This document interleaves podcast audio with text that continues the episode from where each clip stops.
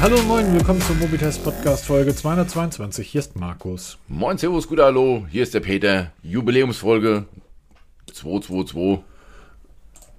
Ah, ich krieg das so, Noise Gate genug. nicht rein. Also, liebe Leute, wenn der Klang heute ein bisschen übersteuert ist, weil ich mich wieder so aufreg, das Noise Gate ist nicht drin.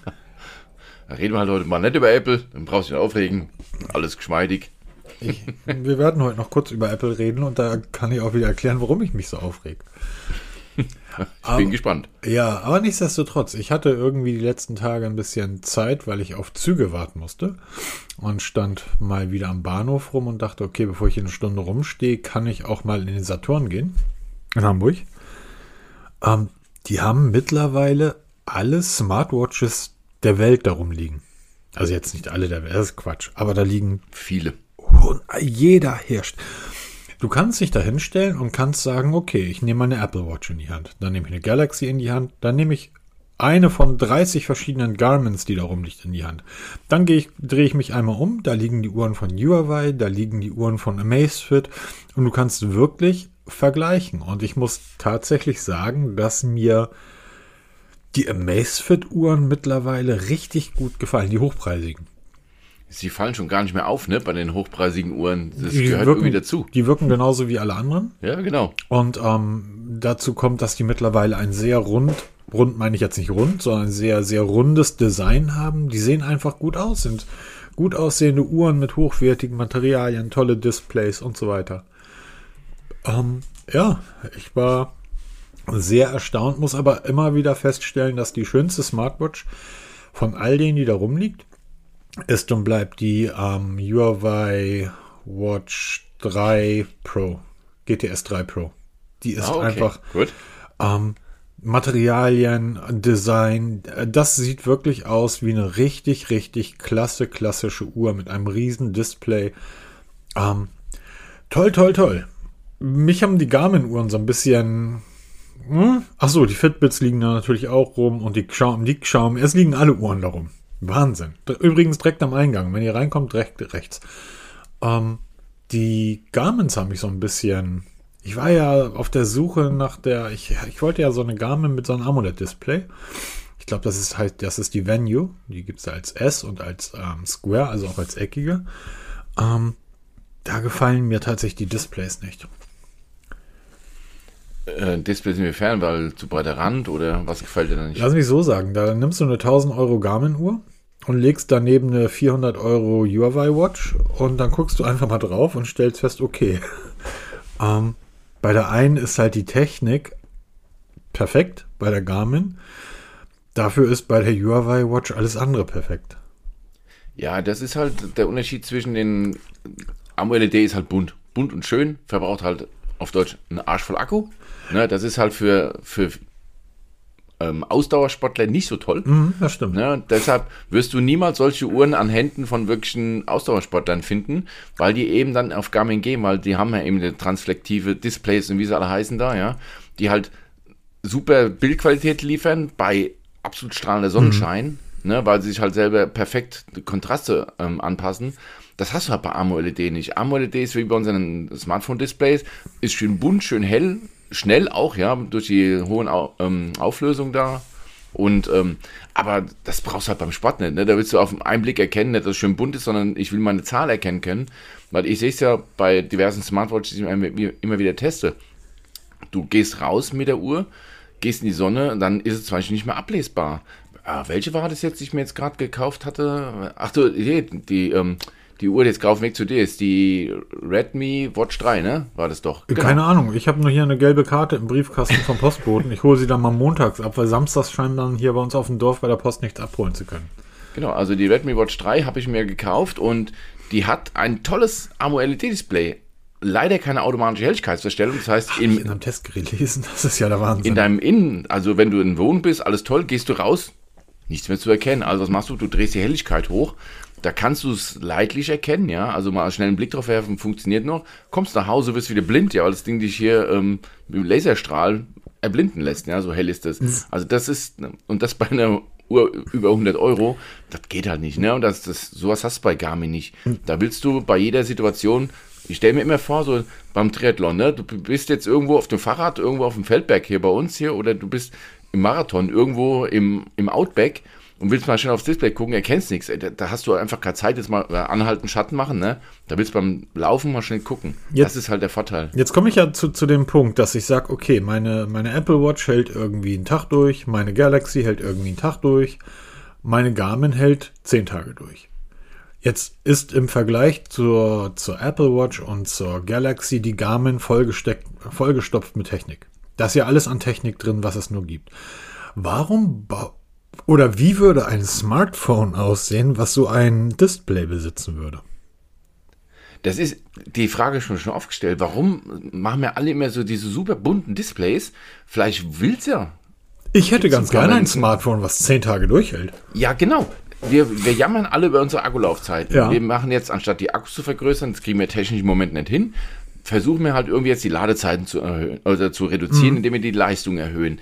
Ist ja auch immer so eine zweischneidige Sache. Wenn du was erhöhst, musst du auf der anderen Seite wieder irgendwas wegnehmen, weil, oder was einbauen, weil du musst die ganze Sache kühlen. Du brauchst spezielle Netzteile, alles wieder teuer. Warum geht man nicht darauf und baut solche ähm, Dual-Displays? Wir hatten ja Gab da Welche schon mal. Genau, ja, Der- ja, da war so ein E-Ink-Display irgendeiner- oder drin, oder? Genau, wir hatten ein Dual-Display. Wenn du normal arbeitest, hast du AMOLED und dann kannst du umschalten auf dieses Transflektive. Was, wie hieß denn dieser Hersteller mal? Oh, meinst du, komm auf den Hersteller? Die haben jetzt gerade Tickwatch, nee, doch Tickwatch. Ne, Das war doch. mit der Uhr, genau.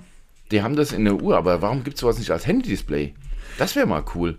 Das wäre super. Das, das ist ja jetzt diese, diese Funktion der Apple Watch, was jetzt ja bei, bei allen anderen auch Einzug halten wird, diese Satelliten-Notrufverbindung, wenn du irgendwo im Outback bist. Macht absolut Sinn, ja. Macht totalen Sinn. Das Problem ist nur, ähm, diese Uhr hält einen Tag durch.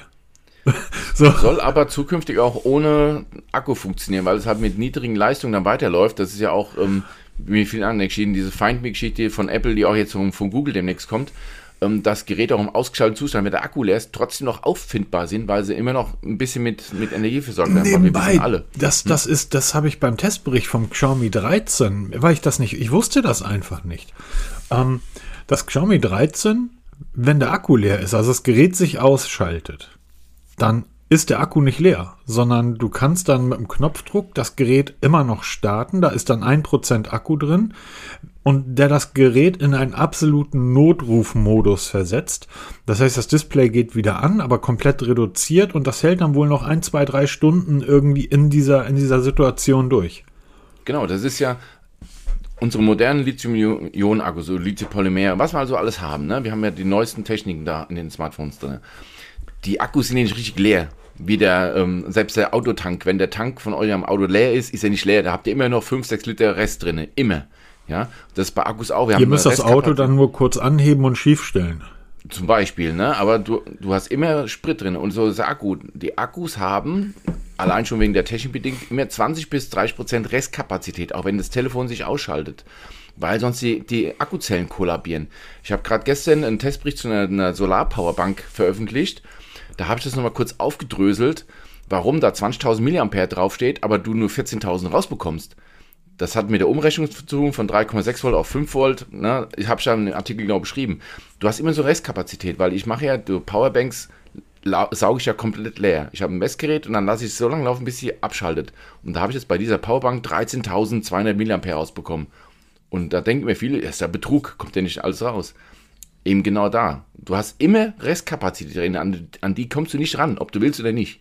Und genau das ist der, der Grund, warum Telefone, zum Beispiel auch das iPhone, im ausgeschalteten Zustand immer noch auffindbar ist über Find Me. Weil immer noch genug Kapazität da ist, um einen Rest irgendwas am Leben zu halten, um eben zum Notruf abzusetzen. Und das finde ich eine wichtige Technik. Ja, weil nichts ist ärgerlicher, als wenn du irgendwo im Outback stehst, Akku leer und du kannst keine Hilfe holen. Das ist natürlich doof, ne? Deshalb, ich finde das mit der, die, eine der wichtigsten Entwicklungen für die moderne Smartphones und auch Smartwatches, dass wir trotz Akku leer immer noch über, über ähm, Satelliten Hilfe holen können. Das ist richtig, aber unter uns beiden, ich habe da den ein oder anderen Segler, ähm, der halt nicht irgendwie jetzt auf der Alster rumsegelt, sondern wirklich von irgendwie, ähm, richtigen Wasser. ja, und auch nicht irgendwie so Nordsee, sondern der irgendwie nach, nach Spanien fliegt auf irgendeine Insel und von dort dann über den Atlantik Regatten fährt und so ein Scheiß. Und der sagt jedes Mal, ja, iPhone, Galaxy, lass mich mit diesen Handys in Ruhe. Das ist doch alles Ja. vorsinnflutliche Technik. Guck mal, was ich hier habe. Und dann ze- zeigt dir dein Telefon. Das Ding ist so groß wie ein Ziegelstein. Und da sagt er, damit komme ich irgendwie mehrere Wochen hin. Und ähm, da kann Salzwasser dran und das kann runterfallen und das verbaut sich über Satelliten auf und damit telefoniere ich. Ich lasse mich doch nicht auf diese schwachsinnigen Handynetze ein, die irgendwie nirgendwo Empfang haben. Genau, das ist halt mit so diese Spezialitäten, die du, die du hast, wenn du für ganz besondere Anwendungsfälle hast. Da musst du halt aber auch Geld in die Hand nehmen. Natürlich, ne? Wie dieses natürlich. Iridium, dieses Iridium-Telefon jetzt, was ja weltweit funktioniert. Ja. Kannst ja auf Kreuzfahrtschiffen immer, kannst es ja dazu buchen. Kostet einen Arsch voll Geld. Ah ja klar, Leute. Das ist was anderes, ein Handymast aufs Dach zu stellen, als einen Satelliten ins All zu schießen, um da irgendwie Netz zu bekommen. Ne? Aber wenn du in solchen Extremsituationen unterwegs bist, musst du eben Geld in die Hand nehmen. Nebenbei, jedes Mal, wenn ich Bundesliga schaue, ähm, was ja regelmäßig jetzt der Fall ist, Bei mir nicht. Ich, ich wollte jetzt gerade wieder was sagen, das sage ich am Ende der Saison. Wenn das Ganze, wenn, wenn das alles, ich rede von der zweiten Liga, und, aber ich will das jetzt nicht jinxen. Ähm, aber jedes Mal, wenn ich dort wirklich diese hochbezahlten, und nach meinem Gefühl sogar auch zum Teil zu Recht so hochbezahlten Spieler sehe, die Trainer sehe, die ja wirklich, ähm, die haben für alles Ärzte dabei. Es, es ist ja der Wahnsinn.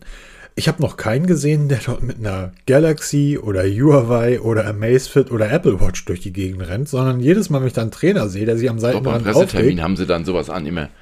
Bitte? Aber auf dem Pla auf, bei Pressetermin, aber auf den Weil Plätzen haben sie nie ihre Uhren an. Ja klar, weil Samsung irgendwie Sponsor von Chelsea war. Ja, Ähm, genau. Also- aber so, wenn ich die dann am Trainingsrand stehen sehe und ich sehe dann die, oder am, am Platz sehe und ich sehe dann die Uhr, stelle ich immer wieder, oh, guck mal. Ähm, ich hier auf der Couch mit der Chips und der Schoki, ne? Guck mal, der trägt meine Garmin. ähm, ich, ich bin tatsächlich äh, zurzeit sehr, nein, anders. Ich bin vor einigen Wochen, wir haben ja schon mal vor zwei, drei Monaten drüber gesprochen, vor einigen Wochen über, ein, über ein, eine Funktion meiner Garmin gestolpert, die sich HVR-Status nennt. Und ich, ich bin seitdem sehr, sehr stark ähm, fokussiert auf diesen Wert, den diese Uhr dort ausgibt. Ähm, das ist die Herzfrequenzvariabilität. ja, It's, it's, genau. a, it's a strange word in German. Ähm, und die sagt, die, die äh, packt diverse Daten zusammen, Schlafdaten, SPO2 und so weiter und so weiter und rechnet daraus eine Herzfrequenzvariabilität. Das bedeutet, ähm, das ist die Fähigkeit des Herzens. Darf ich kurz korrigieren? ja, Also, HRV ist nicht dieser Wert. HRV beschreibt einfach nur, wir haben ja unser EKG. Das darf, ich das, was kurz, wir, darf ich kurz ausreden? Ja, okay, Okay. alles klar. Damit der HRV, die HRV-Rate, ähm, damit bezeichnet man die Fähigkeit des Herzens, die zeitlichen Abstände zwischen den Herzschlägen zu verändern. Und aus diesem Wert, was ein einzelner Wert ist, errechnen diese Uhren diverse Metriken. Das heißt, Mit die, Hilfe anderer Daten. mit, genau, mit Hilfe anderer Daten. Und diese Metriken, wenn man, um es jetzt platt zu sagen, die im grünen Bereich hat, dann geht es einem gut. Ja, ja, das ist stark vereinfacht gesagt. Also, wenn wir, jeder hat schon mal seinen Herzschlag gehört, ne? Dieses Bup, Bup, Bup, Bup. Und wir im Rettungsdienst können ja ein EKG schreiben und wir, wir messen eigentlich nur diese R-Zacken, diese großen Zacken, die man immer in EKG-Bildern sieht, die zählen wir. Und diese, dieser HRV bezeichnet nichts anderes als dieser Abstand zwischen diesen R-Zacken, der sich halt permanent ändert. Der ist nie gleich, der ändert sich ständig. Und je, äh, diese Variabilität richtig in einem Bereich von 100 Millisekunden circa, plus minus. Kann auch mal ein bisschen mehr sein, mal ein bisschen weniger. Aber das Herz kann halt solche Dinge ganz gut abfangen, ohne dass es aus dem Takt gerät. Ne, beim gesunden Menschen. Und wenn du einen hohen HRV hast, also die Fähigkeit des Herzens, das wirklich eine hohe Variabilität zu haben, bist du gesund. Hast du eine niedrige, niedrige Variabilität, bist du mal entgleist oder halt dieses ähm, Gleichgewicht aus, ähm, aus dem Gleichgewicht kommt, dann hast du einen niedrigen HAV und bist halt nicht so belastbar. Stress ist so das Beste. Schlaflosigkeit, Stress, beruflich, wie auch immer, oder Privatstress und, und, und. Und ähm, die Watches, also nicht nur Watches, das wird schon seit Jahrzehnten eigentlich getrackt, aber halt mit professionellen Geräten. Das kommt jetzt zu uns in die Wearables. Und mittlerweile richtig gut, weil es ist halt ein, ein Mixwert aus verschiedenen Komponenten, Schlaf, Alter, Gewicht, ähm, Sportlichkeit, also sportliche Aktivitäten, ähm, Ruhezeiten, ähm, was du an Stress hast, weil wir haben ja auch vor, vor einiger Zeit mal über Stressmonitoring auf Variables gesprochen. Auch dieser Wert spielt da eine hauptsächliche Rolle. Ich habe das früher so ein bisschen abgetan, Stressmessen, was ist denn das für ein Quatsch? Mittlerweile sehe ich es ein bisschen anders, weil ich mich damit ein bisschen beschäftigt habe, nachdem du mit dem HRV mal angefangen hattest. Und auch diese Schlafqualität habe ich auch mal so ein bisschen abgetan. Aber ich merke doch selber, ob ich gut drauf bin oder nicht. Ne, ist doch nicht so einfach, wenn man sich das Ganze mal mit diesem HRV-Wert in Kombination sieht und dann zu entscheiden, bin ich heute fit oder nicht. Also, das ist sehr, sehr cooles Ding. Also, das wäre eigentlich mal ein Artikel wert, ne? Ja, es gibt da, es gibt da einen von fitnessmodern.de, der ist so perfekt geschrieben. Ähm, kann man gerne einen eigenen schreiben, aber ansonsten verlink einfach auf den, die haben sich da echt Mühe gegeben. Machen wir auf jeden Fall. Und ähm, der ist wirklich, wirklich gut, weil der erklärt das so sehr, sehr gut. Die meisten Leute glauben, wenn, wenn ich nehme jetzt mal einen Puls von 60, ähm, weil das kann man am besten umrechnen, dass das Herz jede Sekunde schlägt. Ich habe einen 60er Puls, bup, bup, bup. Das ist aber nicht der Fall. Ähm, das kann man ja selber testen, wenn du, wenn du deine Finger an die, an die Halsschlagader hältst ähm, und dort deinen Puls spürst und dann einfach mal tief ein und tief ausatmest und dann die, dabei die Augen schließt, wirst du merken, dass dieses Bup, Bup, Bup, der Puls wird sich verändern. Du wirst immer noch diese 60 Schläge haben in der Minute, aber eben nicht wie eine Maschine jede Sekunde, sondern mal ein bisschen mehr, mal ein bisschen weniger. Und da denken viele, oh, Herzrhythmusstörung. Nee, das ist super. Also je variabler dieser Wert ist, umso besser ist das, weil das bedeutet, je besser kann sich der Körper auf unvorhergesehene Ereignisse, die wir zum Beispiel als Stress abtun, gibt ja auch positiven Stress, dass plötzlich irgendwie ein riesen Geburtstagsgeschenk bei dir vor der Tür steht oder oder oder. Ähm, sich darauf einzustellen, das ist für mich mittlerweile etwas seit seit einigen Monaten ganz ganz ganz wichtig, weil ich wirklich merke, dass dieser Wert ich, also ich merke, ich merke, wenn dieser Wert in einem, in einem bei mir guten Bereich ist, hat das Alter mit zu tun und so weiter und so weiter. Das sind ganz viele Faktoren, auch erbliche Bedingungen, die dafür sorgen, dass dieser Wert beeinflussbar ist. Aber wenn ich merke, dass, dass dieser Wert bei mir gut ist, dann fühle ich mich auch gut. Und jetzt komme ich zu dem Punkt, der, der mich so ein bisschen dazu gebracht hat. Ähm, es gibt zwei, ich besitze zwei Uhren, die das hervorragend können. Um, Number One, Top of the Top und Beste vom Besten ist Garmin. Die, die Fenix, die macht das wie kaum eine andere. Es gibt da eine Studie und zwar von der, ähm, von der, von dem International Journal of Sports and Physiology and Performance. Ähm, die kann man sich als PDF runterladen, sind diverse Seiten, da werden diverse Uhren und so weiter getestet. Meine Garmin macht das so perfekt, dass die schalten, die schreiben das nicht öffentlich, aber die Studie hat herausgewiesen, dass die Garmin Phoenix in der Lage ist, Erkrankungen, eine Covid-Erkrankung schon zu erkennen, bevor ein Test anschlägt. Uhren, die das ebenfalls sehr gut machen, sind die Fitbits. Fitbit ist ja von Beginn an. Wir haben immer so ein bisschen über die Fitbit gelächelt. Das ist ja keine Sportuhr, das ist ja eher so für einen Activity Tracker und so weiter. Aber die Fit, aber Fitbit setzt schon von Beginn an unglaublich stark auf Schlaf und Schlafsituationen. Ähm, du kriegst Schlafstatistiken über die Fitbit, die in der Tiefe dir keine andere Uhr liefert. Suntu wird dort noch sehr, ähm, sehr, sehr lobend erwähnt. Ich glaube, ein Kollege von dir trägt eine Suntu, oder? Ja, mittlerweile auch nicht mehr. Mhm. ähm, die Polar wird dort sehr, sehr positiv erwähnt. Ähm, wer dort nicht so positiv erwähnt wird, ist die Apple Watch. Die Apple Watch liefert Daten, die gut sind. Also die, die reinen Rohdaten, die die Apple Watch herausgibt, sind aus, sind, sind, die haben dort geschrieben, ausreichend, was einfach bedeutet, die sind gut. Damit kann man arbeiten. Das Problem ist dasselbe wie bei der Galaxy Watch und das ist etwas, das nervt mich total. Die Daten werden nicht weiterverarbeitet.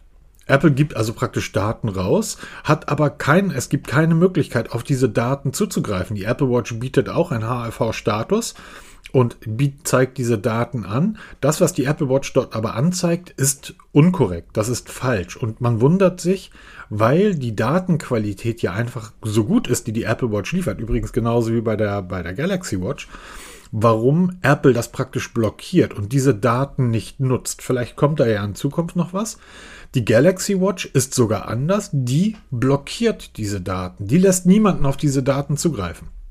Das heißt, die Daten sind da, aber die werden einfach abgeblockt.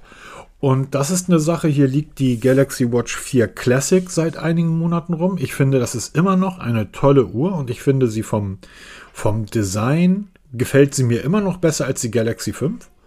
Diese drehbare Lünette ist einfach toll und ansonsten hat sich ja nichts verändert von der Galaxy 4 zur Galaxy 5, bis auf das Display von der 4er größer ist, von der 4 Classic. Aber ich frage mich, warum? Also es, es gibt da sogar, da kann man über den nächsten Punkt stolpern, ähm, unsere Internetforen, die wir so haben. da schreibt jemand in dem Galaxy, äh, also in dem offiziellen Samsung-Forum, einen, einen sehr schönen Thread und eine sehr schöne Frage und fragt, warum Samsung anders als alle anderen diese Daten blockiert. Und als Antwort kommt irgendwie von so einem Mitarbeiter von Samsung, ja, interessante Frage. Hier ist mal ein Link, da kannst du mal Lob und Kritik äußern. Wo du einfach denkst, Leute. Ja, Artikel habe ich auch gelesen, ja. So, er, Sehr schön. ist ein guter Thread. Also die Fragen, die der, die der, die der Thread-Ersteller dort fragt, sind ja voll, sind ja richtig. So. Und da kommt als Antwort irgendwie, ja, interessant. Ähm, ja, Support-Antwort halt, ne? Ja. Und was, was. Hast mal neu gestartet. ja, hast mal, hast mal neu gestartet, ja. Oder ein Akku gewechselt. Oder, oder auch sehr schön, ähm, ja, warum kaufst du dir auch ein iPhone? Warum kaufst du dir auch ein Samsung? Warum, warum, warum? Ich habe hier eine Frage gestellt. Wenn du mir keine Antwort geben kannst, aber das sind halt diese Leute, die dann irgendwie 23.000 ähm, ähm, Beiträge haben oder 23.000 Antworten auf Beiträge und keine Admins sind wo du einfach denkst, okay, der, ähm, der kriegt sonst nicht viel Bestätigung in seinem Leben. So, darf ich jetzt auch mal ansetzen? Ja, natürlich. ähm, Studien habe ich mir auch ein paar durchgelesen. Ähm, das mit der Apple Watch stimmt nicht mehr so ganz. Mit Erscheinen der Apple Watch ist diese HRV-Aufzeichnung, ähm, also sie gibt es schon lange in, in, der Apple Watch, also in, auch in, in, Apple Health in der App. Ähm, sie war halt nie im Vordergrund. Jetzt mit der Apple Watch Ultra ist es ein bisschen nach vorne getreten und jetzt auch ziemlich prominent auswählbare Favoriten in der Apple Health. Ja. Mittlerweile gibt es mehrere Studien. Eine ganz große läuft gerade aktuell, die kann ich mal verlinken. Ähm, die läuft noch bis Dezember 2023, wo die Apple Watch, also speziell die Apple Watch als HRV-Tracker ähm, getestet wird. Und ähm, es zeichnet raus, sie ist nicht perfekt. Also sie wird direkt verglichen mit anderen Herstellern wie eben deine Garmin oder Sunto eben Fitbit, die natürlich noch bessere Daten liefern. Aber für Breitensportler, sagen sie, sind es schon erstaunlich gute Ergebnisse. Was auch die erste Frage ist, wir haben uns vor kurzem mal auf der Arbeit drüber unterhalten. Darf ich ganz kurz, ich muss da ganz kurz reingehen, ja. weil du sagst gerade für Breitensportler. Ich halte, und genau das ist ja das Thema, auf das, das ich, was, was mir wichtig ist. Ich halte diesen, diesen Wert für absolut irrelevant für mich als Sportler. Das ist mir völlig egal. Das ist ein Wert, der ist für meine Mutter interessant. So 70 Jahre alt, Mutti. Ähm, wie, das, das sind, also ich, ich halte das überhaupt nicht für, für sportrelevant. Natürlich, klar, du kannst diesen Wert ja auch verbessern, indem du trainierst und so weiter und indem du Sport treibst. Aber das ist ein, ein Wert, der ja eigentlich alle Menschen angeht. So, nicht wirklich.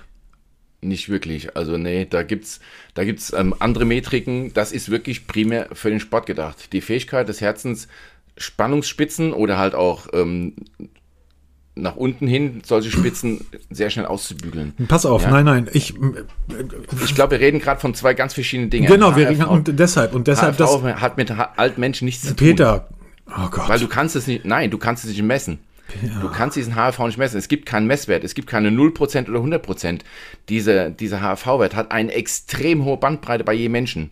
Ne, mein eineiiger Zwilling kann eine ganz andere Wert haben, HRV, wie ich.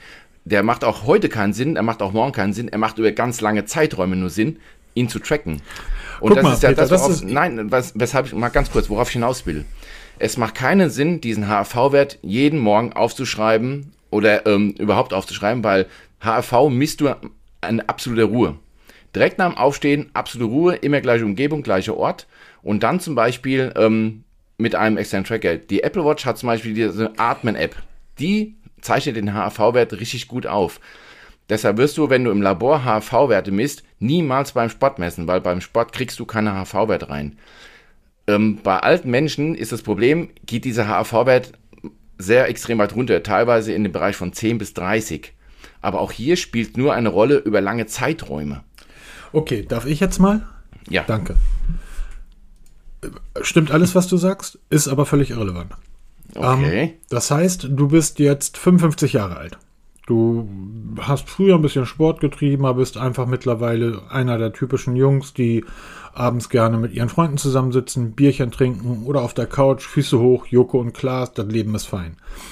Dann kaufst du dir eine, ein Mi-Band oder hast einen, irgendeinen anderen Tracker, den du dir für die, die Remy Watch, irgendeine Smartwatch, die Macefit, irgendeine günstige Uhr und achtest dann, fängst dann plötzlich an, auf deine Schritte zu achten.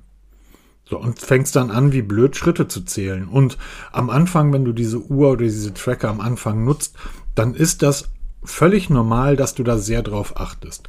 Und dann sagst du, ich muss heute meine 3000 Schritte machen, ich muss meine 5000 Schritte machen und, und, und. Diese Anzahl der Schritte, die du gehst, ähm, die Pulsdaten, die diese Tracker, diese Uhren vom Mi-Band bis hoch zur, zur 1500, 2000 Euro am Garmin, die, die, die geben ja im Endeffekt nichts wieder. Das heißt, du hast ja keine Einschätzung deiner eigenen, ich sag mal, Anführungsstrichen Leistungsfähigkeit. Wenn du jetzt aber einen ein, ein Tracker nimmst, der den HV-Wert gut messen kann und du musst, und das wird bei allen gesagt, mindestens 14 Tage, besser 30 Tage das Ding rund um die Uhr tragen, also auch nachts, dann bekommst du dort natürlich einen Wert ausgeliefert. Selbstverständlich, wenn du, auch wenn du 55 Jahre alt bist. Du bist aber in der Lage, diesen Wert zu verbessern, indem du dich mehr bewegst. Das ist absolut. Und ja, zwar mehr, und genau darum geht es mir. Es geht mir, es ist mir völlig egal, wie gut diese Dinger das machen oder ob sie das machen, es geht mir darum, Menschen, die unter Problemen leiden, die einfach sagen, ich weiß gar nicht, warum ich so schlaflos bin. Ich weiß gar nicht, warum ich so schlecht schlafe. Ich weiß gar nicht, warum ich immer so gestresst bin. Oder, oder, oder. Dass dieser Wert ein Anzeichen dafür sein kann, zu sagen, hey, beweg dich einfach mehr, tu dir was Gutes. Wenn meine Garmin-Uhr oder meine Fitbit, wenn die mir sagen, und ich habe da früher, habe ich da drauf geschissen, du weißt, wir haben da vor, vor einem Jahr oder vor zwei Jahren, wenn wir, da war ich im Sommer an sieben Tagen die Woche, sieben Tage die Woche Fahrrad fahren. Und ich wunderte mich, dass das A nicht sonderlich viel bringt und dass es mir danach auch nicht wirklich deutlich besser geht. Mittlerweile achte ich auf die Werte, die ja in Verbindung mit dem HV-Wert ausgespielt werden. Zum Beispiel, na, du, deine körperliche Leistungsfähigkeit ist heute bei 1, warte nochmal drei Tage ab. Da mache ich drei Tage nichts und gehe dann Fahrrad fahren. Ich merke so sukzessive, nach und nach, dass bei mir eine, ich kann jetzt nur von mir sprechen, seitdem ich auf diesen Wert achte und alles, was dazugehört, dass es bei mir eine körperliche und auch eine kopfmäßige Verbesserung eingesetzt hat. Kopfmäßig meine ich jetzt nicht irgendwie, sondern es geht mir einfach besser. Ich fühle mich besser, ich fühle mich rundrum gesünder. Und das hat für mich mit diesem Wert zu tun. Und deshalb ist das etwas, wo ich jedem raten würde, wenn ihr das Gefühl habt, abgespannt zu sein, und zwar ständig abgespannt zu sein, und ihr, viele wissen auch warum. Arbeit, Kinder, Job, Trennung, Beziehung, was auch immer dann nehmt diese Werte, denn mittlerweile sind die hochwertigen, ich nenne sie jetzt einfach mal Tracker, in der Lage, Daten zu liefern, die ansatzweise korrekt sind. Die sind alle nicht so gut wie ein, ein reines Medizinprodukt. Du testest ja, wenn du ein, eine Smartwatch, jetzt die Realme Watch hast du ja auch, die den, den Blut oder den Puls gegen ein Pulsmessgerät oder gegen deine Fingerklammer getestet. Ja. So. Und du hast ja auch geschrieben, die Werte, die, die weichen schon relativ stark voneinander ab. Heftigste. Jetzt denk mal fünf Jahre zurück. Die ersten ähm, Tracker, die wir am Handgelenk getragen haben, die Bänder, die es damals gab, und guck dir da mal die, die Pulsdaten an. Und guck dir an, dann an, was ein 50 oder 40 Euro Mi-Band heute an Daten liefert. Nur im Vergleich von, von vor fünf Jahren. Das heißt, ich will sagen, die Daten sind heute, auch wenn sie nicht so gut sind wie von Medizinprodukten, wir sprechen gleich noch über die beste Smartwatch, die Deutschland je gebaut hat, ähm, diese Daten sind wichtig oder können für euch wichtig sein, wenn es darum geht, dass ihr euch besser fühlt. Und diese Daten sind wichtiger als die drei oder 4.000 Schritte, die eure Bänder plus minus 15 Prozent falsch oder richtig zählen. Sondern, das stimmt allerdings. Sondern achte darauf, die Technik dahinter, wie das alles funktioniert, welche Studien. Es reicht vollkommen aus zu wissen, dass eine Garmin, die Fitbit Schlafdaten liefern, die richtig, richtig gut sind und aus diesen Daten mit den SPO2-Werten und Stresswerten euch ein Wert herausgegeben wird, Dazu müsst ihr dieses Produkt aber eine Zeit tragen. Das heißt nicht, ich bin's um und habe morgen Daten, sondern das dauert 14 Tage, drei Wochen, vier Wochen. Erst dann bekommt ihr relevante Daten zu sehen. Und dann könnt ihr anfangen, anhand dieser Daten euch zu bewegen.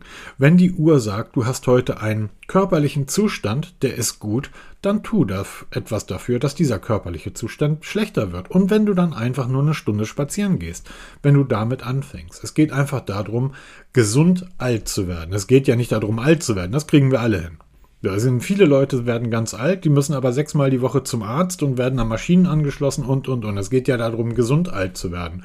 Und da helfen diese Daten ein Stück weit aus. Und ich glaube, da haben wir aneinander vorbeigeredet, dass du versucht hast, das sehr technisch zu erklären. Und mir ging es einfach um den Hörer. Was kann ich genau machen? Und ja, auch das diese, wollte ich ja gerade erklären. Und auch bei dass meiner es da Mutter. keine falschen Schlüsse gibt. Genau, auch bei meiner Weil man, das erst, wenn du mal nach diesem HRV-Wert googelst, da kommt als erstes, welcher Wert ist der beste? Ja, das ist doch Quatsch. Ja, das ist totaler Quatsch. Das ist für jeden, ist jeder, eine, hat, jeder hat seine eigenen Werte. Richtig. Und es gibt eine Spanne, zum Beispiel jetzt in meinem Alter, mittlerweile Ü50, ist die Spanne zwischen 20 und 70. Da hat er geschwindelt, Ü60. Ich, be ich be bewege mich im Moment im Bereich um die 50, aber also ich, ich sage nicht, wir reden, wir reden hier nicht von Tagen und Wochen, ich rede von Monaten. Mhm. Also ich überwache den HRV mittlerweile seit zwei Jahren, seitdem ich Apple Watch trage. Also auch wirklich konsistent.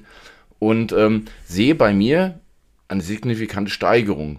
Früher sehr viel Stress gehabt, mittlerweile ein bisschen das Leben verändert, Ernährung geändert, Sport geändert und du siehst, wie dieser Wert ansteigt, peu à peu. Das macht natürlich auch für meine Eltern absolut Sinn. Es macht für jeden Sinn zu gucken, wo sind die Stresskomponenten, was macht mich wenn zum Beispiel gibt eine Person in meinem Haushalt, die hat einen eher niedrigen HRV durch den Job.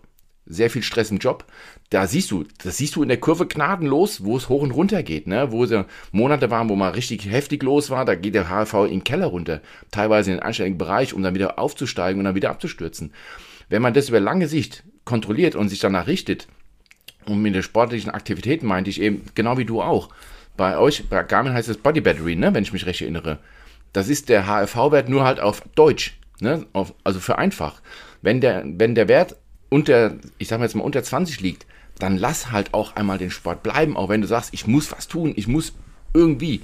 Nein, es geht darum, wie du Sport treibst und wenn der HRV hoch ist, dann treib auch mal richtig Sport, dann geh an die Grenzen. Der wird dann wieder absinken, dann machst du halt mal einen Tag Pause. Wie du es gesagt hast, du hast früher sieben Tage die Woche auf dem Rad gesessen, wie viele Dutzende Kilometer abgerissen und bist trotzdem nicht besser geworden weil du das eben nicht berücksichtigt hast. Jetzt berücksichtigst du das, bist besser geworden im Laufe der Zeit, weil ich denke, auch bei dir wird die Kurve langsam ansteigen.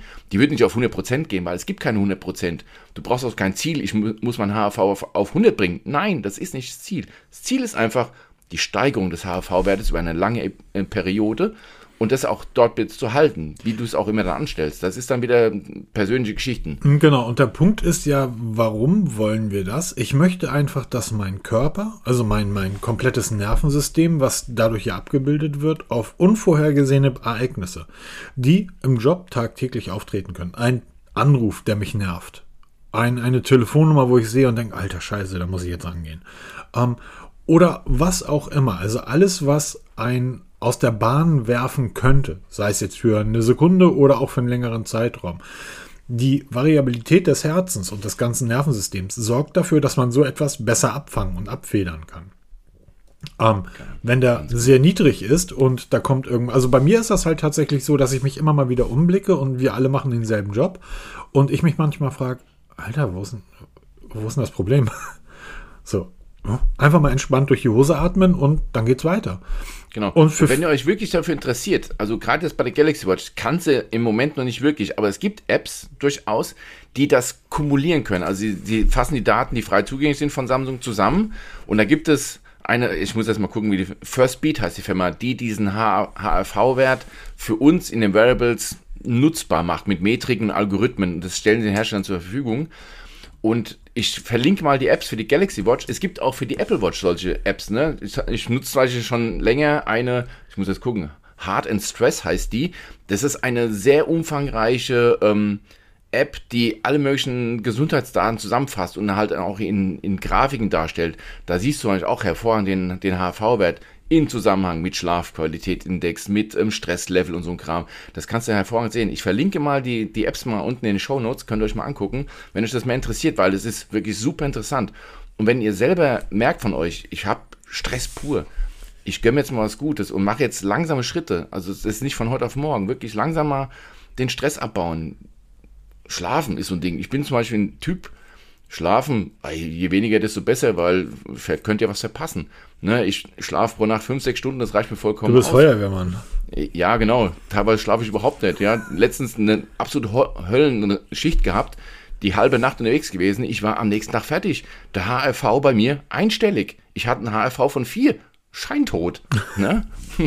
Also, das ist sehr interessant, aber da, da, sieht man mal, wie schnell der auch reagiert. Aber das, der Körper ist in der Lage, das wieder zu kompensieren, indem du halt wieder dem Körper Ruhe gönnst, mal keinen Sport machst, ein bisschen gemächlicher, dann geht auch der HV wieder hoch. Also wirklich eine super interessante Geschichte. Ich würde mir wirklich mal wünschen, dass du irgendwann mal dir eine Garmin zulegst und wirklich mal diese Apple Watch, so wie man das als Tester macht, in die Schublade legst und mal vier Wochen die Garmin an die Hand packst.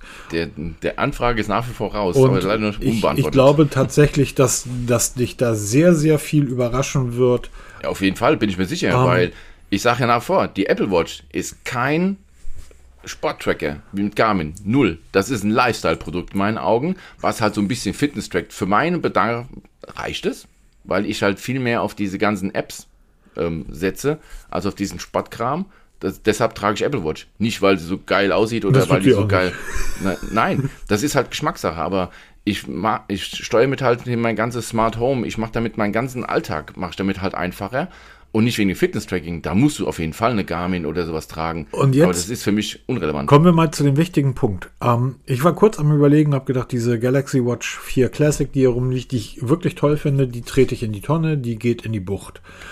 Und dann bin ich aber im Laufe der Woche über eine News von Samsung gestolpert, ähm, dass es wohl ein Update geben wird, wahrscheinlich erst im Q2, Q3 ähm, diesen Jahres, ähm, auf One UI, äh, One UI 5 Watch, in dem diverse Schlaf, gerade die Schlaf- ähm, und Gesundheitsdaten deutlich aufgebaut gepimpt werden sollen. Denn das muss man ganz klar sagen. Das, was Samsung dort und Samsung teasert diese Uhren ja zum Teil auch als Sportuhren an.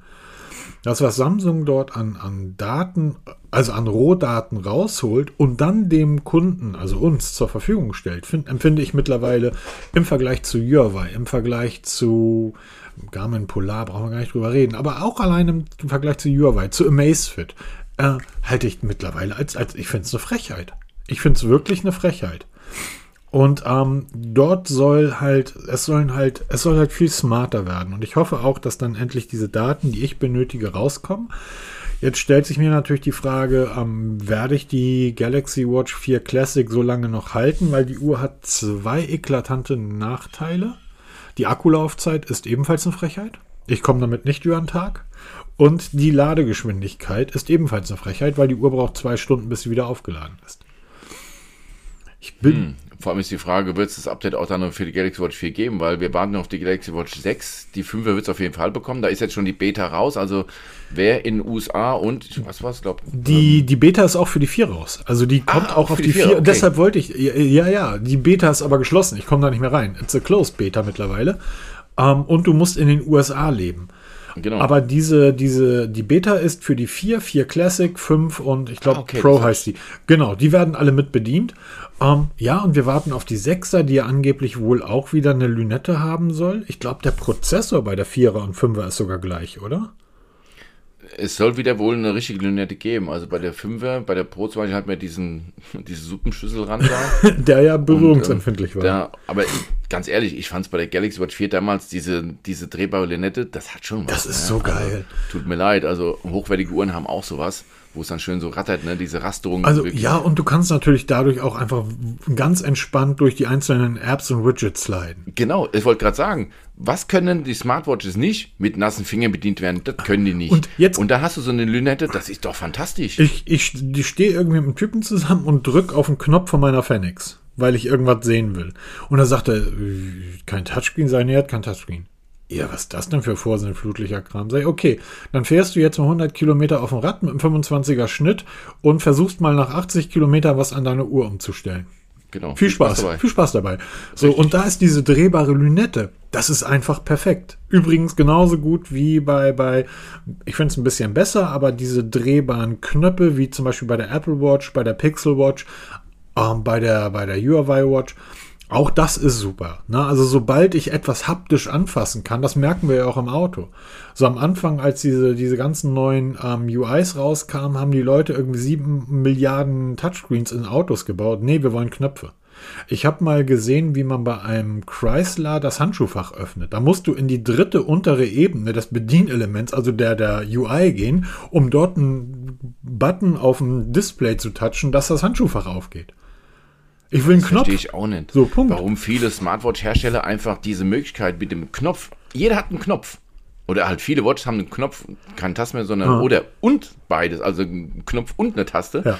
dass man diese Möglichkeit der, der Navigation per, per ähm, Knopf nicht nutzt. Ey, das schreit doch förmlich danach, ich, ne? Ich, ich, ich, bin, bin ja früher häufiger beim, beim Marathon in Hamburg gewesen. Ähm, als Zuschauer. Und wenn ich mir dann die Marathonläufe, ja, ja, nee, nee, Peter. Und wenn ich mir dann die Marathonläufe angeschaut habe, die an diesen Getränkeständen, da diese Tische vorbeikommen, wo dann irgendwie diese isotonischen Getränke draufstehen, Bananen drauf liegen, und ich mir dann irgendwie 20 Meter davor und 20 Meter danach angeguckt habe, wie die Läufe aussehen, da bedienst du kein Touchscreen mehr. Nee, das ist ja total Quatsch. So, und deshalb Knöpfe sind super und ähm, ja, ich, deshalb ist die drehbare Lünette auch toll. Ich, mich ärgert tatsächlich, dass Samsung diese Daten nicht freigibt und ähm, das Samsung Health, ich habe ja gesagt, die, die App ist toll, die ist auch wirklich toll, die Samsung Health App, aber sie ist halt wirklich auch nur für den, ja, rudimentär, also für die Jungs und Mädels, die irgendwie drei Casual User. Genau.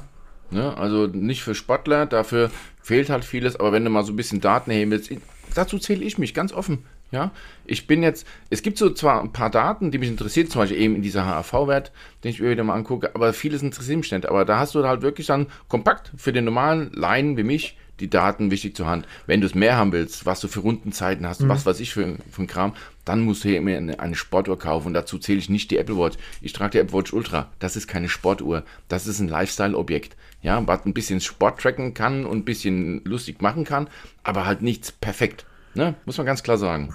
Ja. Apropos, was auch nicht sonderlich gut machen kann, ist das OnePlus Pad. Das macht nämlich im Moment gar nichts mehr. Ja, wir haben letzte Woche noch bei, bei der Aufnahme, wir hatten ja Donnerstags aufgenommen, noch gesprochen, dass das OnePlus Pad endlich in Deutschland startet. Und wir haben uns drüber gefreut, ist. oder? Ja, natürlich, wir haben da endlich mal wieder was von, von OnePlus. Und dann Stunden später, wir hatten den Stopp-Taste gedrückt, kam die News doch nicht in Deutschland. Also das war ein Fehler, das war kein Fehler, das war der Datenstand. Geiler ist nur die Begründung, warum das OnePlus Pad nicht mehr in Deutschland verfügbar ist. Ähm, äh, äh, Streit, mit, Streit, mit, Streit mit Nokia. Genau. Das ist der offizielle Grund. Nein, nicht der, der inoffizielle Grund. Begrenzte Stückzahl. Ne? Also man hat zu wenig produziert für die riesige Nachfrage, die nicht vorhanden ist, meiner Meinung nach. Und ähm, lustig ist, in Deutschland kriegst du es nicht. Wechselst du deinen Standort auf Österreich, kannst du es bestellen. Das liegt daran, dass die Österreicher nicht so sehr auf OnePlus stehen wie wir Deutschen. Also die haben ja wahrscheinlich 50 Millionen für Deutschland irgendwie freigegeben. Ne? Und ähm, es haben aber 80 Millionen nachgefragt. Jeder Deutsche wollte so eins haben. Mindestens. Und deshalb geht es nicht und deshalb wurde es jetzt blockiert. Also es ist schon sehr hanebüchen, die, die Begründung. Ey, sag doch einfach, wie es ist. Ne? Entweder habt ihr kein Interesse mehr an Deutschland, ihr lasst Deutschland fallen. Oder ihr dürft nicht. Ihr Schweine durch den Patentstreit mit Nokia dürft es nicht, dann, dann Butter bei die Fische, wie ihr bei euch da oben sagt. Das, ne? Also das ist doch dieses Rumgegurke wegen der hohen Nachfrage. Ey, was ein Bullshit, ey, tut mir leid. Da ist also ein, ein, ein chinesisches Unternehmen, welcher Marktführer in Indien ist, wird von einem finnischen Unternehmen, welches es vor 20 Jahren mal gab, daran gehindert, in Deutschland Produkte zu verkaufen. Und das wirklich so weitreichend, dass sie wirklich den Vertrieb komplett einstellen. Das ist nämlich, glaube ich, das ist jetzt, ähm, wir haben ja schon lange vom Anfang vom Ende von OnePlus gesprochen, ne? Ähm, ich glaube, das ist jetzt der wirkliche Abgesang hier, dass das OnePlus Pad schon gar nicht mehr in Deutschland erscheint. Dass von einer Homepage gebaut wurde, was mich ja eh schon überrascht. Man hat eine Homepage gebaut mit ähm, nicht verfügbar oder bald verfügbar, ne, als auf dem Bestellbutton. Und plötzlich wird es doch nicht verkauft. Also entweder sind die Wege so lang bei OnePlus, dass es von der Marketingabteilung zu dem Vertrieb nicht zu lange gedauert hat, das mit der Brieftaube zu transportieren. Oder sie sind selber überrascht worden von irgendeiner Entscheidung von irgendwoher, dass sie es doch nicht anbieten dürfen. Das, weil, warum baue ich eine Homepage, wenn ich es eh nicht in Deutschland anbiete? Naja, es gibt noch eine dritte Möglichkeit, was in großen Unternehmen und ähm, ja, OnePlus das Ende, aber damit haben wir das Ende in Deutschland gemeint. OnePlus ist ja nur in Deutschland. In, in Indien, die verkaufen hunderte von Millionen Geräten und zwar nicht nur Smartphones, sondern auch Kühlschränke und was auch immer. Ähm, es kann durchaus sein, dass die, ähm, die deutsche Marketingabteilung sich gesagt hat, okay, cool. Das sieht so aus, dass das Tablet nicht unter die ähm, Lizenzstreitigkeiten mit Nokia fällt.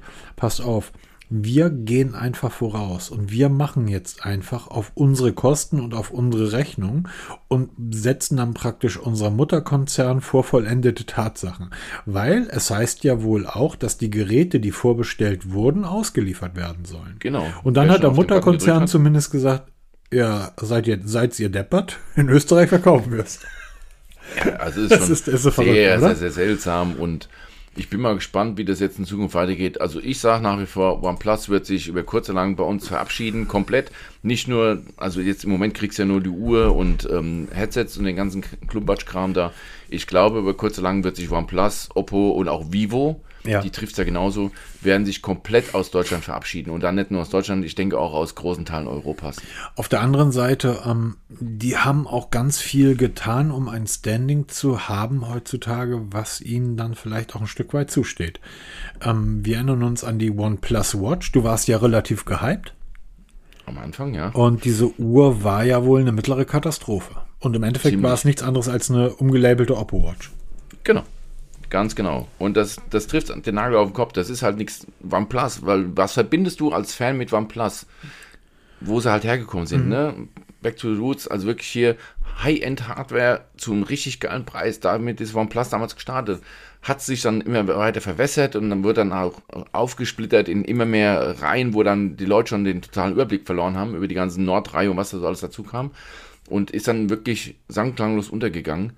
Und ähm, diese Watch war einfach so, Entschuldigung fürs Wort, dahingerotzt. Ja, man, wir müssen halt als irgendwie eine Watch unter meinem Plus-Label bringen. Ach, guck mal hier, wir haben im Regal noch 1000 Stück liegen, nehmen wir die doch, basteln eine neue Verpackung drum und verkaufen es als OnePlus Watch. Das Ding war eine einzige Enttäuschung, weil es eben mit dem OnePlus, mit der DNA nichts zu tun hatte. Leider Gottes. Und das ja. Witzige ist ja, dass, ähm, wenn das ein anderer Hersteller gewesen wäre, hätte man diese Uhr überhaupt nicht für voll genommen. Hätte gesagt, oh, guck mal, da kommt irgend so ein, so ein Billigheimer aus China um die Ecke, die irgendeine Uhr auf den Markt werfen, was eigentlich eine, eine, eine Oppo Watch ist. Ja, pff, who cares? Ähm, die OnePlus Watch ist ja wirklich von jedem großen Tech-Blog, von jedem großen YouTuber besprochen worden, weil einfach dieser Name dahinter steht. Und alle waren enttäuscht. Also da ist ja keiner dabei gewesen, dem sie scheinbar so viel Geld gezahlt haben, dass er die Uhr über den grünen Klee gelobt hat. Oder findet ihr den einen oder anderen Deutschen, der das vielleicht getan hat? also ich wüsste jetzt keinen. Ich auch nicht. Dann gehen wir mal zu den wichtigen Punkten, ähm, nämlich zu Produkten, die auf jeden Fall in Deutschland veröffentlicht werden. 10. Mai, Peter, 19 genau. Uhr. Save the date. Um, ähm, ist auch groß auf dem Banner zu sehen von Google. May the Fold be with you. Genau, äh, ja, das war auch so ein Ding, kannte ich voll gar nicht, ne? Der 4. Mai. Was? Mein Sohn guckt ich, Star Wars. Ich, eine ja, offizielle ich, Mitteilung, ich entschuldige mich für Mobitest und Peter Welz. Was? Das kann. Das, ich, ich musste erst mal überlegen, was mit diesen, ähm, was damit gemeint ist, mit diesem 4. Mai auf Englisch. May the Force, äh, ja, okay, ist ein Datum. Und dann erst gerafft, was es damit zusammenhält. Okay, hängt zusammen. Ähm, Google I.O., 10. Mai geht es los. Es wird natürlich das Pixel 7a geben, von dem wir mittlerweile alles wissen. Wir haben letzte Woche noch drüber geunkt, ne? Google spart euch eigentlich die Präsentation, ne? macht Pressemeldungen, reicht, ähm, weil wir wissen wirklich alle. Wir kennen jetzt die Farben. Vor zwei Wochen haben wir noch gemutmaßt, drei Farben offiziell, eine noch ähm, ganz speziell für den, über den Play Store zu bekommen. Ist jetzt auch geleakt. Wir, wir kennen den Preis, 549 Euro, der ist fix, der, der steht. Wir kennen die komplette technische Ausstattung. Es gibt erste Hands-on-Videos im Internet. Es ist schon ausgeliefert an einige es Kunden. Es ist ausgeliefert an einige Kunden. Ne? Hey, Leute, Google, was ist denn bei euch los? Ja, ähm, manchmal präsentiert, die Leute haben es schon in den Händen. Also sehr interessante Videos und ähm, auch teilweise enttäuschte Gesichter, weil die sagen, ähm, gerade wer jetzt gerade ein, ein, ein, ähm, Google Pixel 7 gekauft hat oder Pixel 7 Pro, wird jetzt ein bisschen enttäuscht sein, weil der Abstand doch sehr viel geringer ist, als viele gedacht hatten. Also, Ja, ähm, komm, Peter, aber da ist dann auch der Abstand vom Preis ein bisschen geringer. Also wenn Ja, du ja, dir genau. einen Google Pixel Genau darauf 7 hin. gekauft hast und dann irgendwie darauf enttäuscht bist, weil jetzt das 7a kommt, sorry, du hast immer noch das größere Display. Punkt. Und das war's eigentlich auch. Ja, genau. genau darum geht's ja, ne? Weil gerade jetzt auch bei Google die Preise reduziert wurden für 7 und 7 Pro, um eben die, die Geräte in den Markt reinzudrücken. Ja. Und dann kam so die erste Enttäuschung, ja, das ist doch nicht so viel oder nicht so viel schlechter als das Google Pixel oder Google Pixel 7 Pro. Ja, natürlich. Äh, was habt ihr denn auch erwartet, ja? Und ähm, ich habe für mich die Entscheidung getroffen, ich bleibe bei meinem Pixel 6a, weil das bisschen, oder was macht für mich kein, spielt für mich keine Rolle. Aber es wird, denke ich mal, wieder so ein Telefon werden, wo, wenn das dann wirklich veröffentlicht ist und es dann auch wirklich verfügbar ist, sich sehr gut verkaufen wird, weil du eben von den großen Pixels die, die, die Goodies bekommst in einem relativ kompakten Gerät mit 6,1 Zoll. Ne? Das ist ja sehr, sehr kompakt. Da haben wir die Größe vom normalen iPhone. Und du kriegst diesen Tensor T2-Chip mit diesen ganz Goodies und eben auch diesen neuen Kamerasensor, der wohl richtig gut sein soll, was man so in den ersten Fotos sieht. Holy moly, ey, gefallen mir richtig gut die Fotos. Also da könnte was kommen, was so damals, na okay, diesen Hype wie Nothing werden wir nicht erleben, aber doch so für die Fans, die werden nicht enttäuscht sein von dem Gerät. Google baut ja mittlerweile richtig gute Geräte, zumindest was die Smartphones betrifft. Und jetzt muss man ein Stück zurückrudern, wieso mittlerweile? Ähm, ich finde seit dem Pixel 5, wir sind jetzt, das Pixel 8 wird dieses Jahr erscheinen, also ähm, seit dem Pixel 5, naja, mh, obwohl, eigentlich ist der Turnaround gewesen, das liegt hier immer, das liegt hier direkt vor mir gerade, das Pixel 4a. Das war so ähm, das erste Pixel, es war schweinegünstig, 300 ein paar zerquetschte Euro, hat eine unglaubliche Leistung für diesen Preis geliefert, liefert heute immer noch gute Leistung. Und dann kam das 5er, für mich eins der besten Smartphones aller Zeiten. Das 6er war gut, das 7er ist richtig gut. Das 7a wird, ich, ja, ich sehe tatsächlich auch nicht den großen Unterschied, bis auf eine Sache. Ich hätte zum Beispiel das Wireless Charging weggelassen. Ich hätte ähm, die, die Kamera, ich hätte die Kamera vom, vom 7er drin gelassen. Ich hätte dort keine neue Kamera reingeballert. Ich hätte gegebenenfalls, äh, ob ich jetzt UF 3, UFS 3.1 brauche, als, als äh, weiß ich nicht. Ähm, mir ist der Preis zu hoch, Peter. Ja, genau, das ist der Punkt. Eben dieser Abstand, ne? Mach, lass Wireless Charge raus. Es ist, ich finde super, ich liebe Wireless Charge, ja. Oder auch diese, diesen neuen Sensor. Finde ich ganz toll. Aber behalte es doch den Pixel 8 vor. Dass man sagt hier, wir haben immer noch diesen technischen Abstand, der das dann auch rechtfertigt, ne? Aber dafür gehst halt auf diesen 499 Euro Preis wieder runter. Genau. Weil ähm, dann hast du diesen, diesen Abstand und du kannst sagen, ich habe einen Pixel, ein Einsteigergerät. Also ich fühle mich jetzt nicht hier diskriminiert, weil ich jetzt nur ein Pixel 6a habe. Nein, du hast ein vollwertiges Pixelgerät in der Hand. Ne? Und ähm, das musst du halt günstig machen, um eben Google will ja auch die Leute so in die Pixelwelt reinbringen mit Chromebook. Wir haben übrigens ein, ein Chromebook gekauft, dank dir. Und ähm, das zusammen in Verbindung mit einem Pixel und dann noch Pixelbuds dabei, hast du sowas wie die Apple-Welt, ne? Oder von Samsung, wo alles wirklich nahtlos ineinander greift. Das finde ich eine so tolle Geschichte. Und dann macht doch die Geräte einfach günstiger. Vor allem Google braucht es nicht. Nein, du Ne? nicht, mach doch die Geräte günstiger. Aber ich sehe, ich sehe nicht ein, für wen dieses 7a sein soll. Es Weil, ist einfach ein, ein, ein 7 Lite, ne? Nee, nicht mal Und Lite. Genau, wo ist denn, äh, wo ist denn das mal. Das, ist das, das Einzige, was du hast, ist halt ein kleineres Display. ist es kleiner. So, aber, aber du kriegst einen Siebener ja praktisch für denselben Kurs, wenn du ein bisschen guckst. Lass, lass einen Fofi draufpacken, lass 600 Euro sagen.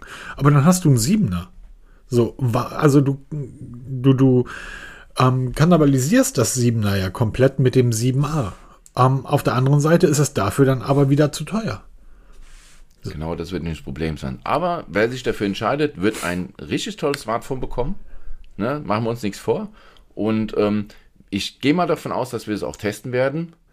Und ähm, dann bin ich halt mal gespannt, weil du hast ja das Pixel 7, was du dann deine Meinung sagst hier, weil die ist mir einfach mittlerweile sehr, sehr viel mehr wert als von irgendwelchen anderen, die dann da, ähm, wobei die ersten Hands-on-Videos wirklich von Anführungsstrichen Laien sind, ne? Das sind jetzt keine Profis, sondern Laien. Das ist mir ganz interessant, mal zu gucken, wie die dann so ähm, da durch die Menüs schlendern. Das hat schon was, weil die halt wirklich, so wie du und ich, durchs Menü marschieren, ohne auf die Spezialitäten, die gehen ja direkt in die Entwickleroptionen und schalten da irgendwelchen Mistkram frei da, ne? Die nutzen es wirklich, wie du es aus der Packung raus sind. Finde ich echt genial. Aber ähm, Dann werde ich mal sagen, dass in der nächsten Woche auf jeden ein, Fall. ein Google Pixel 7 Test erscheinen wird in Vorbereitung zum Vergleich zum 7a, weil das interessiert mich einfach massiv. Richtig. was- wir werden uns auf jeden Fall einen Pixel 7a besorgen. Was mich tatsächlich nicht so sehr interessiert, aber vielleicht ist das eher etwas für dich, ist das ähm, Pixel Fold. Zwei Dinge da von meiner Seite aus zu. Ich finde es wahnsinnig hässlich. Ja, Es hat so ein bisschen was, ähm, wie hieß dieses Klapptelefon von Microsoft noch? Das äh, Net-Surface, ne? Wie hieß denn das? Die hatten ich auch- weiß, ich meine, die hatten ja auch so eins. Und das sah genauso aus. Also, Ja. äh, wenn wir uns Klapptelefone heute in dieser Variante, ich rede jetzt nicht von den Flips, also die man ähm, vertikal klappt, sondern die man halt so klappt wie, wie, wie, Ein Buch. wie ein Buch, genau. Dann kennen wir die Geräte von Oppo, natürlich von Samsung. Ähm, und jetzt sehen wir hier auch die, die, die, ähm, das von Google. Die von Samsung und Oppo sehen irgendwie alle besser aus. Ich weiß aber auch nicht, ob das an den Farben liegt. Die haben da dieses langweilige, ich sag jetzt mal, alte Grau irgendwie rausgekramt. Im Weißen wirkt das schon ein bisschen besser, aber in diesem Grau-Schwarzton finde ich das wirklich nicht schön. Mir gefallen die Radien des Displays nicht. Ja. Was sagst du dazu? Ich sehe es genauso wie du. Also von äh, war klar, dass Pixel auf jeden Fall eine Fold-Variante bekommen wird. Das wissen wir schon seit, ja, mittlerweile denke ich mal, gut seit zwei Jahren, seit äh, Samsung da wirklich dick im Spiel mit drin ist. Jetzt wird es vorgestellt, jetzt hat es auch eine Produktseite bekommen, eine ganz offizielle, wird also auch am 10. Mai vorgestellt. Beim Preis waren viele doch erst schockiert, 1799 Euro für ein Pixel Fold. Boah, das ist schon eine Ansage, weil du ja das Galaxy Fold schon definitiv günstiger bekommst. Ähm, aber es ist genauso wie du. Dieses Book-Format, ne? Man, man kann, es gibt zwei Arten von Klapptelefonen. Du öffnest es wie ein Buch oder wie ein Notizblock. Ne? Das ist, umschreibt es am einfachsten. Das ist halt so ein Buchformatöffnung. Genau, ja. Ich finde das, ähm, wenn du, du hast das Display außen, finde ich noch okay. Was mir aber nicht gefällt, das ist dieser Übergang, dieser Display hat auf der linken, oder das Display hat auf der linken Seite einen Radius und geht dann eckig über ins Gehäuse. Das ist Das, das, finde ich genau. irgendwie unglücklich gelöst. Ja.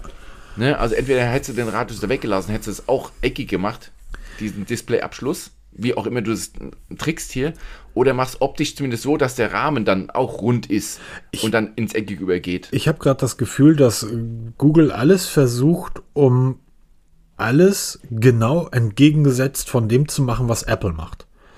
So ein Design, so ein Hardware-Design würde bei Apple nicht durch die Qualitätskontrolle kommen. Ja, weil das ist das erste, wo ich geguckt habe. Dieser Übergang, eckige und runde, kennst du vom Fußball her, ja, aber das passt nicht zu, zum Smartphone. Also das ist wirkt wie ein Fremdkörper und du guckst immer, das ist wie, wenn du renovierst und hast an der Tapete eine Ja. Ecke versaut. Genau. Die findest du immer. Du guckst da tausendmal am Tag drauf, ne? Es gibt so Kleinigkeiten, die sind den meisten noch gar nicht aufgefallen. Die Design-Features innerhalb von Android, bezogen auf die Pixel, und ich rede jetzt nur von den Pixeln, weil dort ist das, dort ist das vorhanden, bei vielen anderen Smartphones mit Android eben nicht. Ähm, es ist ein ganz einfaches Beispiel. Du ziehst ganz langsam die Benachrichtigungsleiste runter und du wirst feststellen, dass der Übergang von Benachrichtigungsleiste, der Radius, der dort auftaucht, derselbe Radius ist, der auch im Display vorhanden ist. Und wenn du das ein Stück weiter runterziehst, wirst du feststellen, dass das auch derselbe Radius ist, der in den Schnelleinstellungsbutton vorhanden ist. Ich will damit sagen, dass Android, was die Software betrifft, was die UI betrifft, mittlerweile grafisch vom Designaspekt her den, den, den iPhones und Galaxies dieser Welt um ein Vielfaches voraus ist. Absolut. Und dann triffst du aber immer wieder Hardware-Entscheidungen, Hardware-Design-Entscheidungen, auch beim Pixel 7, wo du einfach sagst, okay, das würden Apple und Samsung so nicht machen. Und zwar nicht, weil sie es nicht können, sondern einfach, weil die sagen, nee, das kaufen unsere Kunden nicht, wenn wir das so machen. Ja, das, Das, das ist etwas, das verstehe ich nicht. Das ist auch diese Rückseite mit der Kamera beim Visor heißt er, ne, beim Pixel, wenn ich mich richtig erinnere. Genau. Dieser Radius vom Visor passt nicht zum Radius vom Gehäuse. Genau. Und der Abstand nach links und nach oben ist zu ungleich. Warum schiebt man den Kamerabump nicht ein Stück nach oben oder macht es optisch so, dass es irgendwie einen identischen Abstand gibt? Ne, man hat zum Beispiel an der rechten Kameralinse hat man total viel Platz gelassen. Links quetscht man noch den Blitz damit rein und, und diesen LiDAR-Sensor, denke ich mal, wird es sein. Warum zentriert man das nicht ja? Einfach, dass es eine, eine Symmetrie hat. Ich sag dir jetzt mal, wie so Apple schlimm. das machen würde. Du siehst den Radius des Gehäuses. Ja. Du würdest ein, Apple würde jetzt eine, ein, ein Light nehmen, also eine LED nehmen, die einen ähnlichen Radius besitzt. Dann nimmt Apple den Radius des Visors, so wie du es gerade eben gesagt hast, und würde den ans Gehäuse anpassen. Apple würde aber die zweite Kameralinse, die rechte, weiter nach rechts rüberrücken. Du hast auf der rechten Seite ganz viel Space. Du würdest das Ganze also praktisch mehr vermitteln.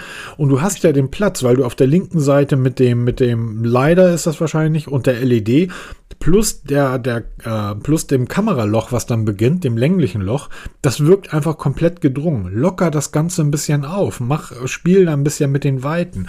Und Apple würde übrigens auch den Radius vom Gehäuse, Radius von, ähm, vom, vom, vom Visor, und den Radius des Kameralochs, des Lang Längsloch. Drei, also es wären dieselben Radien.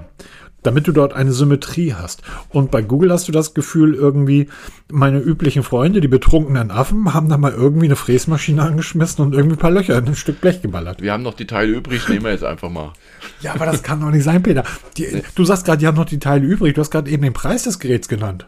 Ja, genau. Ich wüsste hier 1099 Euro. Ich wüsste jetzt nicht, was ich bei Apple alles beim iPhone an, an Zusatzausstattung auswählen müsste, um auf diesen Preis von einem iPhone zu kommen. Also ist schon. Da, da, da kann ich doch irgendwie verlangen, dass das irgendwie alles funktioniert, oder? Ja, es ist auch interessant, man sieht ganz wenige Videos, auch in den ganzen, es gibt mittlerweile Teaser-Videos, offizielle, wo du siehst das Gerät aber nie zusammengeklappt von der Seite. Und wo andere Hersteller sich damit brüsten, den, den kleinsten Gap, also diese Spalte oder gar keine Spalte mehr zu mhm. haben, der siehst du beim Pixel Ich befürchte, dass du da durchlaufen kannst, ne, wenn es zusammengeklappt ist. Ja. Das befürchte ich ja. Aber jetzt musst du mir mal eine Frage beantworten. Sehr gerne. Ähm, es wird natürlich das 7a, wird das Gerät sein, auf das irgendwie die Menschheit blickt. Das wird das Gerät sein, wo du innerhalb kürzester Zeit 7 äh, MKHDB, Mr. Boss, Who, What, What auch immer und alle anderen werden am Tag der Veröffentlichung irgendwie ihre Videos rausballern. Die Geräte sind schon längst bei den Testern. Es ist das Gerät, von dem Google am meisten verkaufen wird. Das heißt, das wichtigste Gerät des Jahres 23 bis heute.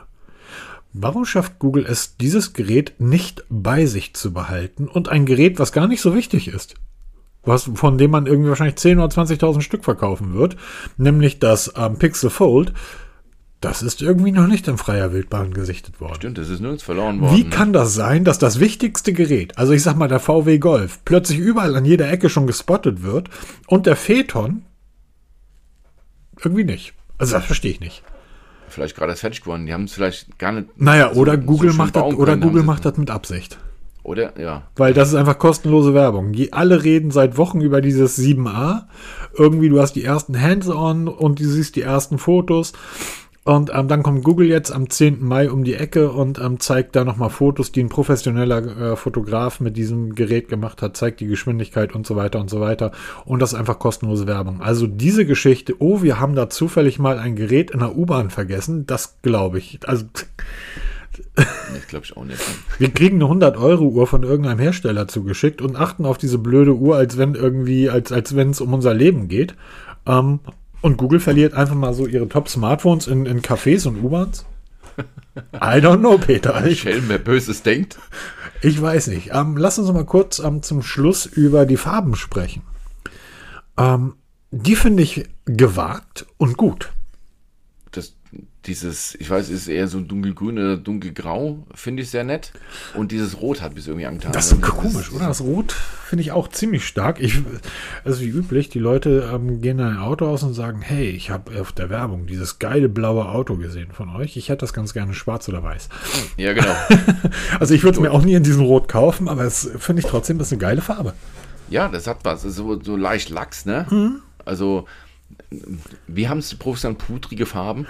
Sind diesen Sommer sehr hip. Also ich finde die Farben wirklich quark. Also dieses, dieses dezente Türkis da und eben dieses Lachsfarbene, ähm, das ist mal was anderes. Wir sehen ja, es funktioniert ja. Teilweise gibt es ja wirklich Menschen, die dann auf andere Farben setzen, aber halt die Klassiker, eben dieses dunkle Grau, was so leicht in dieses leicht grüne schimmert, oder halt dieses Weiß, was ja kein rein Weiß ist das hat schon was. Ne? Also ich finde es ich find's gut. Ne? Du wirst das Pixel auf jeden Fall wieder unter allen erkennen, Ja, stimmt. dank des Visors. Das tust du jetzt vor. auch. Das ist und übrigens wir Pix- Pixel-Nutzer, wir sind wie Motorradfahrer. Wir nicken uns auch zu, wenn wir uns irgendwo mit dem Pixel Genau, erkennen. dich. Ja, ja.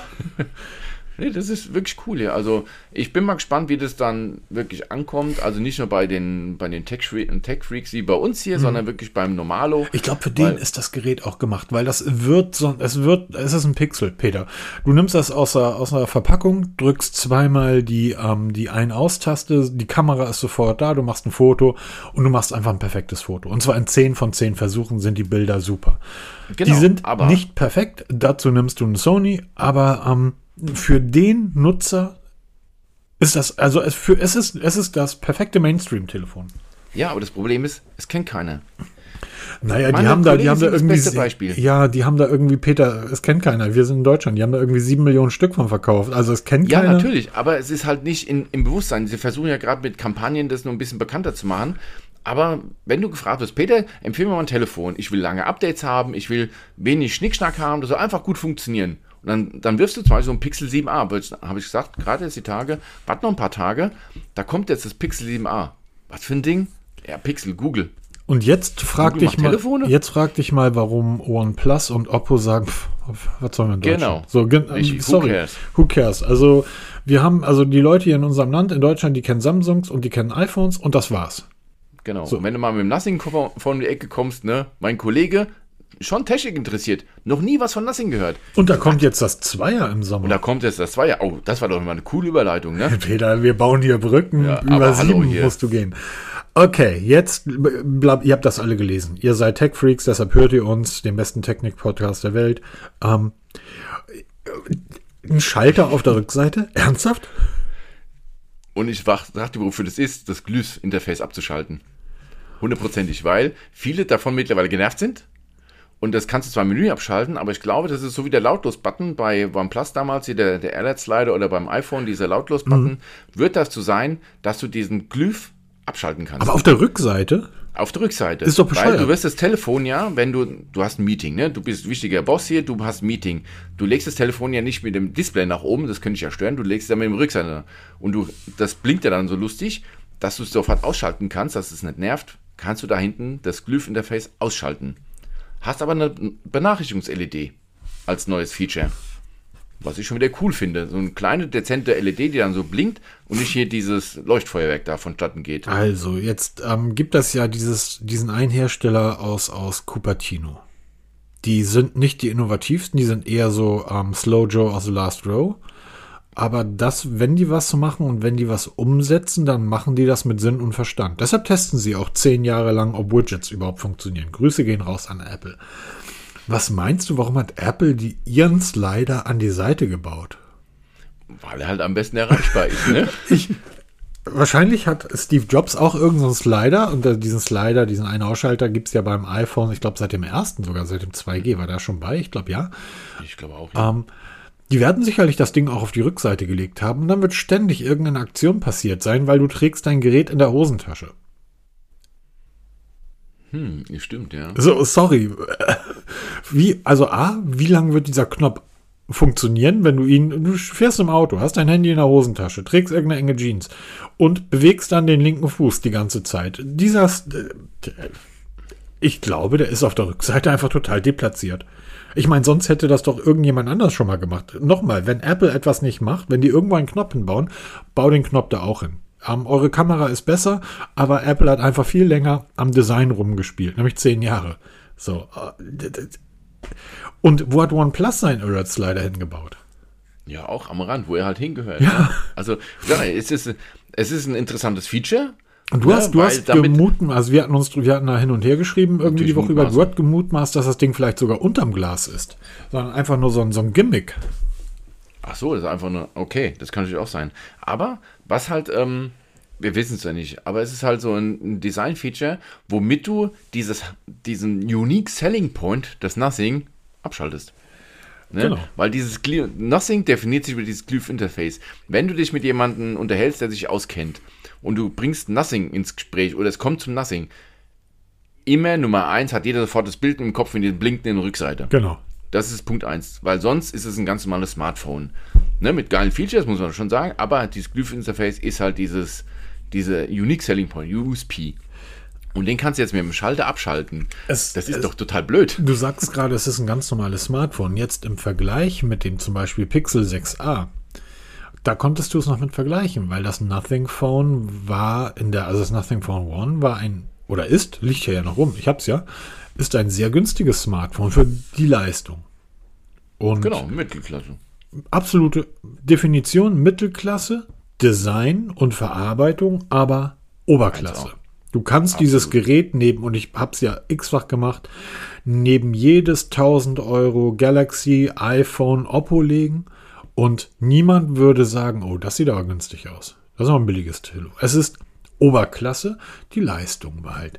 Jetzt soll es ein Snapdragon 8 Prozessor bekommen.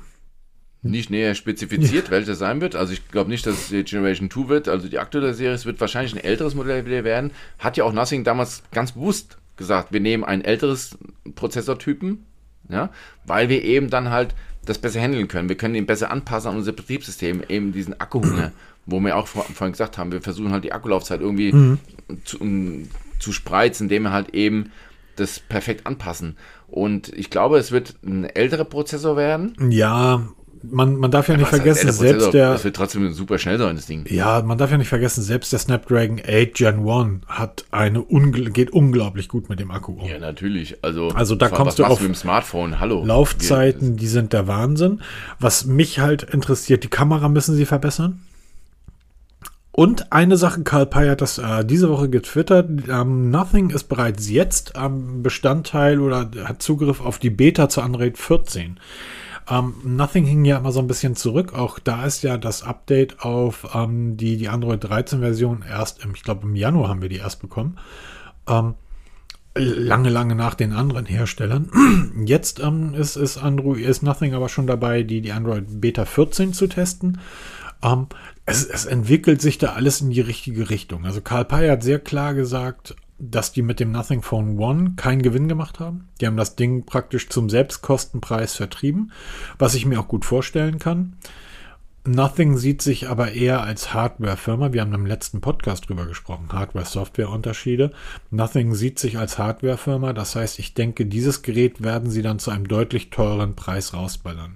Jetzt wird sich einfach nur die Frage stellen, was wird der Preis sein? Was ist der Preis? Weil Genau, ich glaube, und vor allem- 1000 Euro glaube ich nicht. Ich sehe Nothing so als Lückenfüller für die Lücke, die Oppo OnePlus gerissen hat. Da, glaube ich, können die ganz gut reinrutschen in diese Nische. Ähm, wir werden, ich gehe mal so aus, 899 Euro, so in der Range werden wir liegen.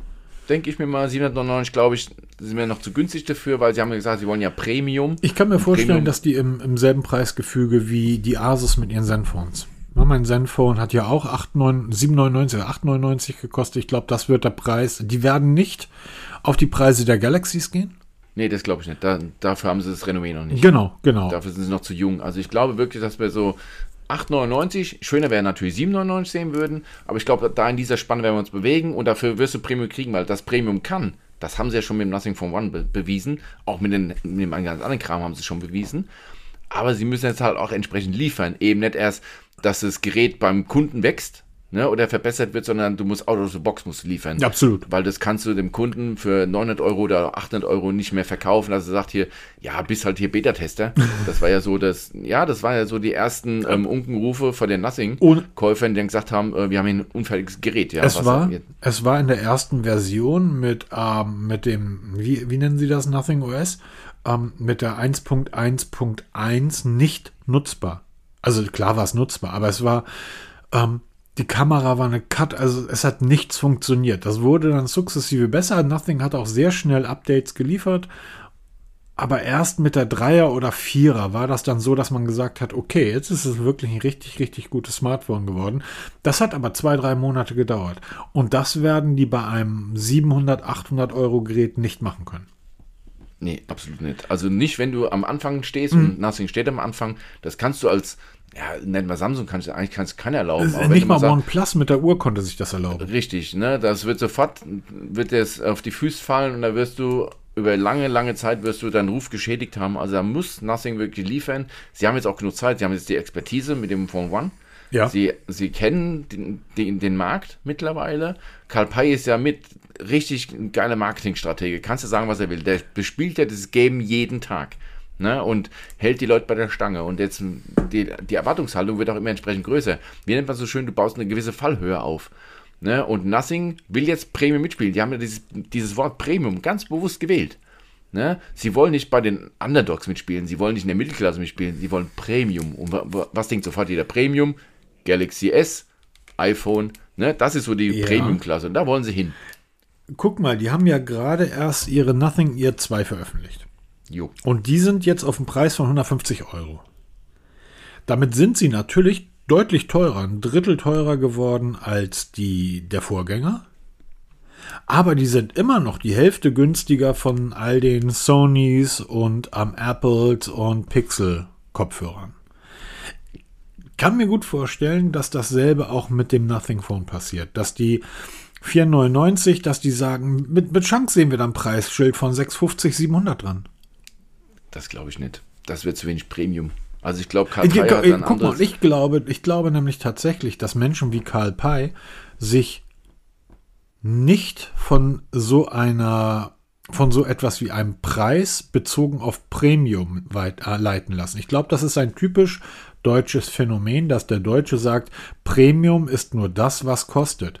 Stimmt, ja. Muss das, sein, ähm, ne? das Nothing Phone 1 ist vom Design her und von, von der Verarbeitung, von der Haptik, von den Materialien ein High-End Premium-Gerät für 499 Euro. Was nicht Premium war, waren die Innereien. Die Kamera war kein Premium und der Prozessor war kein Premium. Der langsame Arbeitsspeicher war kein Premium.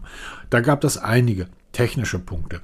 Aber das war, ist ein absolutes Premium-Modell für 499 Euro. Und ich glaube nicht, dass Karl Pei sich in Bezug auf Premium von so etwas Unwichtigen wie einem Preis lenken lässt. Denn ähm, ich kann ja, ich kann ja auch, ein, das würde ja bedeuten, ich habe hier ein Gerät und ich habe hier mein Samsung Galaxy A53 oder 52 und stelle es bei eBay rein und mache dann vierstelligen Preis dran, sagt Premium. Ich glaube nicht, dass, dass er sich vom Preis. Ich kann, ich kann mir durchaus vorstellen, dass und weil vielleicht viele so denken, der, der, die viele denken, so ein Preis wird bei 7,99 oder sowas liegen. Und ich kann mir gut vorstellen, wenn der einen Aufschlag macht mit 650 Euro. Und dieser Gedanken, das ist jetzt ein Premium-Modell, das ist jetzt High-End, was da kommt, bap, bap, bap, und dann steht da 650 Euro dran. Ähm, was meinst du, was das für ein Rauschen? Das würde den Markt auf links drehen. Ja, absolut. Und das wird dann auch ein Pixel 7a und schwer zu schaffen machen. Ich glaube, wenn du Karl Pei und auch Pete Lau fragst, war das OnePlus das erste, das OnePlus One, nennen wir es mal so, war das ein Premium-Gerät, würden die dir sagen, ja klar, war es ein Premium-Gerät. Nicht, was die Technik da drin betraf. Die haben wir Premium gemacht aufgrund unserer Software-Features, aber alles andere, Verarbeitung, Display, Qualität, Haptik, war ein Premium-Modell. Konnte sich zur damaligen Zeit mit jedem iPhone und jedem Galaxy messen. Genau, da hat es auch den Namen Flagship Killer absolut verdient. Genau, und plötzlich stand bei dem Gerät aber ein Preis dran, wo irgendwie jeder Samsung-Nutzer und jeder Apple-Nutzer gesagt hat, äh, was, echt? Und ich kann mir vorstellen, dass er das genauso beim Nothing durchzieht, denn es hat schon mal funktioniert. Ähm, ich kann mir wirklich vorstellen, 650, ihr habt es hier zuerst gehört, das Nothing Phone 2 kostet 650 genau. Euro. Wir hoffen es. Ich hoffe, dass du recht behältst und das wirklich hier in diesem Preisbereich liegen wird, 650, 699 Euro, das wäre natürlich dann schon ein Knaller, weil das würde dann, oh, das wäre, oh, das wäre eine Zäsur, ehrlich gesagt, ne? wenn du so wirklich, so wie OnePlus damals geschaltet ist, wirklich High-End oder doch schon High-End oder gutes, ein sehr gutes Oberklasse, Spitzenklasse-Smartphone für einen relativ günstigen Preis anbietet, ich glaube, das würde einiges ändern. Naja, du da kannst dir heute ein Zenfone, Zenfone in die Hand nehmen, das Zenfone 9 und kannst das mit dem Galaxy S23 vergleichen. In dem einen ist ein, ein Snapdragon 8 Gen 1 drin, in dem anderen ist ein Snapdragon 8 Gen 2 Samsung Edition drin und du wirst keinen Unterschied feststellen, was die Geschwindigkeit betrifft. Keinen. Absolut. Zumindest nicht der normale. Es sei denn, du rennst irgendwelche Benchmarks, ja, also, lässt ja, blenden, dann ja. Genau. Bergab mit Rückenwind. Richtig, genau. Wollen wir noch über die Google AirTags sprechen oder? Ja, ganz kurz, weil da tut sich gerade richtig was. Also AirTags geht gerade richtig durch die Decke. Also nicht nur bei uns im Blog die ganzen Artikel gehen durch die Decke, sondern es tut was. Google wird auf, auf der I.O. seinen eigenen AirTag präsentieren. Hat jetzt einen Namen bekommen, Google Nest Tag heißt er. Und ähm, das Netzwerk steht wohl schon. Das und wird er, eine ganz tolle Geschichte. Ähm, ich glaube, das sind können ganz praktische Tools werden oder ganz praktische Helfer. Ich werde mir so ein Ding mal anschauen. Ähm, mal gucken. Vielleicht äh, ist so etwas ja was ganz Neues und man kennt das noch nicht. Ja, genau, das ist was ganz Neues und ich finde cool, dass man vorhandene Hardware nimmt, weil es gibt so einen Tag von Nest schon in den USA, damit hat man verschiedene Aktionen ausgeführt. Ein Es wird was? dasselbe Design bekommen und Ein, ähm, ganz kurz, ein was gibt das? ein Nest. Also es gibt so einen Google Nest. Ähm, Ja, was Button. ist, was ist das für ein Tag? Ähm, nein, das ist kein Tag. Ähm, damit kannst du Aktionen ausführen. Da kannst du draufdrücken, dann gehen dann Lampen an oder was von Nest. Ach so, ich ne? habe jetzt, ich, ich, ich kenne ich kenn jemanden, der hat, ähm, als es diese ersten Dinger rauskamen, um Sachen über QR zu steuern und über NFC zu steuern, kenne ich Leute, die haben irgendwie sich diverse NFC Aufkleber in die Wohnung geklebt, die man programmieren konnte und hat gedacht, also so Raumschiff Enterprise mäßig, so Ja, steuer ich. hundertprozentig. Die liegen heute noch bei mir in der Kiste. Dutzende Knöpfe und Tasten und Aufkleber. Man konnte also, die programmieren. Die konntest du programmieren. Die kannst du auch heute noch programmieren. Funktioniert aber frei. Ja, perfekt. Ey, lustiger Sidefact. Wir haben auf der Wache neue Drucker bekommen. Äh, frage mich nicht nach Marke oder Rico. Egal. Auf jeden Fall, mit denen kann man sich anmelden. Ich habe mitbekommen, die funktionieren über NFC. Ja. Weil da kriegst du so einen Button und die kriegen wir aber nicht. Wir müssen uns dann halt ähm, so ein Ding da und was habe ich gemacht? Ich habe aus meiner Schublade, also aus meiner Kiste, einen NFC-Tag genommen, einen alten, habe mir den zurechtgeschnippelt. Wir haben so Transponder, mit denen wir die Türen öffnen können auf der Feuerwache. Habe mir diesen NFC-Tag programmiert mit meinen Login-Daten für den Drucker. Dieser NFC-Tag liegt in dem Transponder drin, jetzt lege ich ihn noch drauf und lo- logge mich automatisch damit in den Drucker ein. Das funktioniert heute noch, diese Technik. Ne? Also das ist kein Hexenwerk. Und ähm, Google wird auch jetzt mit dem Google Nest Tag, der kommt, genau dieselbe Funktionalität bieten wie, wie Google AirTag. Genau das gleiche, nur eben von Google. Und das finde ich ein geiles Ding, weil das wird wirklich was bewirken, weil im Moment, ich kriege ständig Anfragen, gibt es was in AirTag für Android? Nein, gibt es noch nicht, noch nicht, bis zum 10. Mai. Dann wird es in Deutschland geben. Ich vermute mal, die werden preislich genauso liegen wie die AirTags, um die 30, 40 Euro werden die liegen, dass du dir dann auch im ausgeschalteten Zustand immer noch tracken kannst, also finden kannst. Es wird genau dieselbe Funktionalität haben. Und dahingehend noch die nächste Nachricht, dass Google, Apple, Samsung und wie sie alle heißen, auch Eufy, Anker, zusammen an einem Industriestandard arbeiten, dass man dieses Stalking unterbindet, was im Moment ja massiv um sich greift.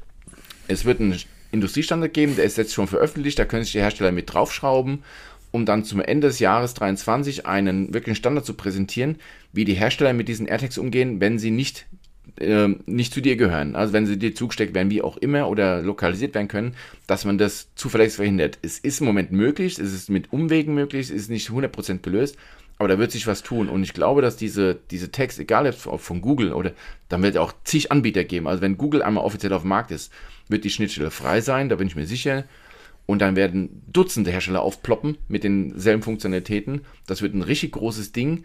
Und dann musst du wirklich dafür sorgen, dass du das nicht missbrauchen kannst. Ja, ja, ja, alles schön und gut, Peter, alles super, bla bla bla. Ich gucke gerade in unser Notizbuch.